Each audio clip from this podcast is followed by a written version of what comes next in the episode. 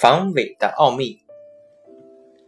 有人怀疑，彩色复印机的出现会为犯罪分子造假钞提供方便，但是科学为我们创造了一种新的防伪办法——超微能衍射图案技术。使用这种技术，在钞票上命印的字从正面看是红色的，稍一倾斜。就会出现绿色或黄色。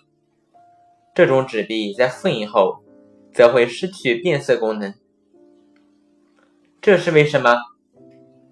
先让我们用旧唱片来做一个实验。一般唱片是黑色的，但是从某一个角度望去，它上面会呈现出绚丽的色彩。你相信吗？怎样才能欣赏到唱片的彩虹呢？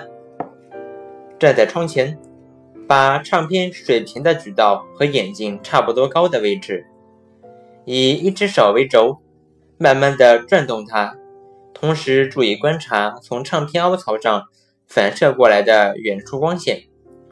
转到角度合适的时候，你会看到一大片彩虹。这是由许多组光谱组成的。每组光谱都包括由红到紫的七色，这和钞票变色的原理一样。唱片上刻有密集的凹槽，它们均匀地排列在唱片上。光波射到这些凹槽的时候，就会向四面八方散射开来。这些散射的光波相遇后，会发生加强和减弱，结果。就把白光分解成了彩色的光谱。这个实验有力地证明了光的波动性。1821年，德国物理学家弗朗和费舍辛利用很多彼此平行的细金属丝，制成了第一个衍射光栅。金属丝的数目每厘米是一百三十六条。在科学实验中。常常要使用优质的光栅，它是在一块玻璃的镀银面上用金刚钻刻成的，那上面的刻痕要求排列均匀。而一个供科学实验用的衍射光栅，在一厘米的间隔内，则有上万条或更多的刻痕。光栅在科学实验中最重要的用途。是对物质发出的不同颜色的光进行精确的分析，从而判断物质的化学成分。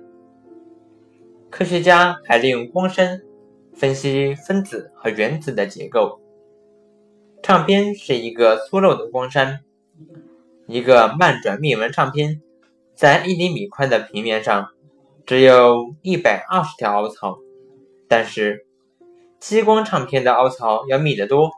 所以，在激光唱盘上很容易看到彩色。